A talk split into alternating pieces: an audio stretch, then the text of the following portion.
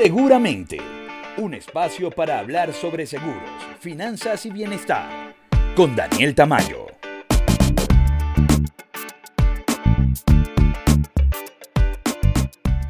Hola, hola, bienvenidos al episodio 14 de Seguramente. Hoy estaremos conversando sobre los viajes, la importancia de contar con un seguro de viajero, consejos para ahorrar para ese merecido descanso y ejercicios que podemos realizar durante nuestra travesía. Comenzamos. No todo lo que dicen es cierto, pero tampoco todo es mentira. Mitos y realidades de seguro. Dentro de la amplia gama de seguros, el de viajes es probablemente uno de los más utilizados por los viajeros por varias razones. En primer lugar, Dicha protección la ofrecen las aerolíneas, cruceros, trenes y autobuses a la hora de comprar el pasaje. Lo más común es que las coberturas incluyan pérdida de transporte, pérdida de equipaje y gastos de estadía. Sin embargo, estas coberturas suelen ser muy limitadas y responden a pequeñas incidencias relacionadas directamente con el viajero o con el equipaje.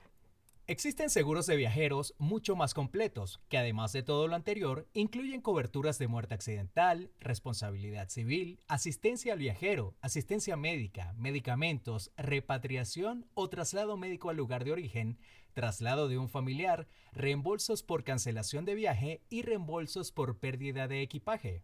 Así pues, mi recomendación es que vean varias opciones, preferiblemente con aseguradoras, para contratar el seguro de viaje, ya que los que ofrecen las aerolíneas y demás compañías de transporte son muy limitados, así como también los que ofertan diferentes compañías de tarjetas de crédito.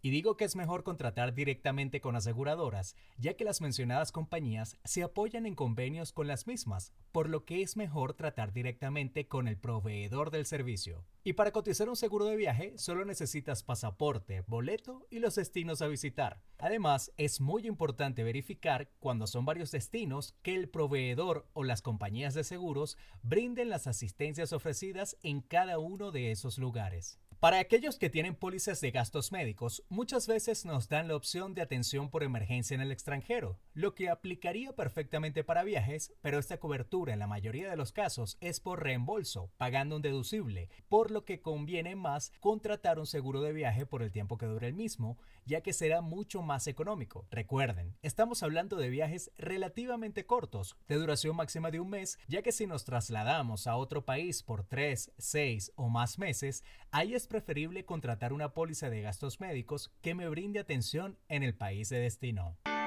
Cuando existen dudas, lo mejor es juntarse con los que saben. Consejos financieros. A todos nos encanta viajar, es una de las cosas más agradables que podemos hacer con nuestro dinero, pero muchas veces se torna cuesta arriba si no planificamos bien todo lo relacionado con el viaje. Muchas personas se enfocan solo en el destino, lo eligen, compran un plan y terminan pagando con tarjeta de crédito a meses sin intereses, lo cual puede representar estar pagando por un viaje de una semana un año entero. Es por ello que lo ideal es hacer una planificación estratégica. Lo primero es definir el lugar, el lapso de tiempo, estadía, medios de transporte para movilizarme, comidas, bebidas y apartados para recuerdos o souvenirs.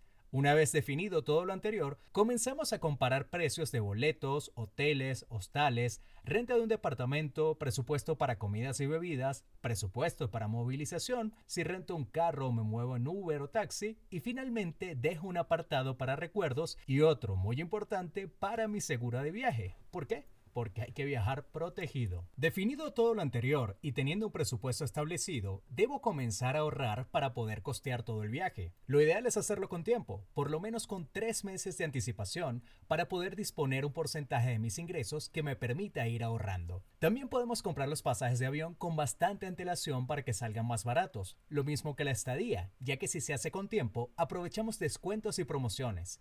Inclusive, muchas aerolíneas y agencias de viajes tienen ofertas de descuentos en días específicos por lo que podemos revisarlas. Así pues, lo ideal es que podamos reunir el dinero suficiente para hacer el viaje sin endeudarnos. Es por ello que recomiendo el ahorro planificado y no aplicar el tarjetazo, porque los intereses, pagos mínimos y CAT pueden convertir un viaje de una semana en una tediosa deuda prolongada. Porque para todos es importante el bienestar.